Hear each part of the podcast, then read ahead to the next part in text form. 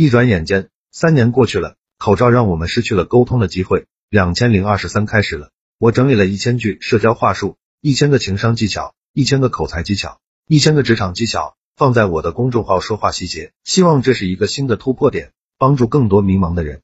想提高情商，就一定要掌握这三个要点。情商，我想任何人都知道，它不仅仅是用在与人相处上，更大的作用是对自我的调整。这个跟你学历高不高、教育程度怎么样没有任何关系。情商的作用就是让我们更好的梳理自己与自己、自己跟外界的关系。那如何去提高自己的情商呢？今天主要给大家讲三点：一、自我意识的建立。所谓自我意识，就是对自己的方方面面有一个清楚而深刻的认识。比如，你对自己的优点和缺点，甚至需求和人品都有自知之明。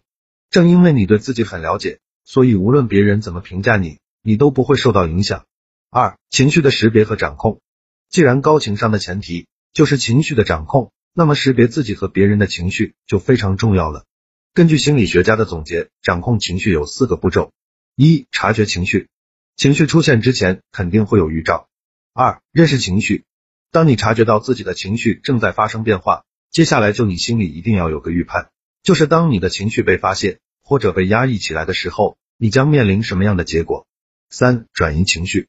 理智介入之后，你就要找到相应的方法来转移自己当前消极的情绪。四、宣泄情绪，消极的情绪不要压抑在心里，否则会伤害到自己，当然也不能随便对别人发出来，因为会影响人际关系。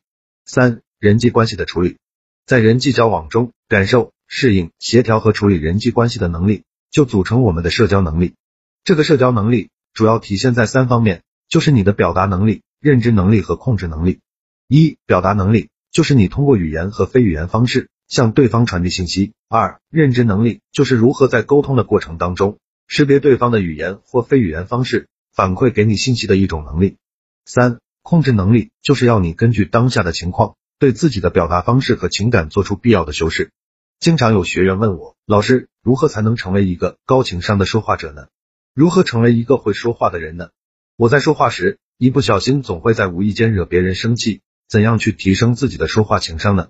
系统整理起来，我花了很多时间精力去做这件事，开了一个微信公众号，计划更新一千个口才情商技巧，非常值得反复阅读。现在已经更新一百多条了，名字就叫说话细节。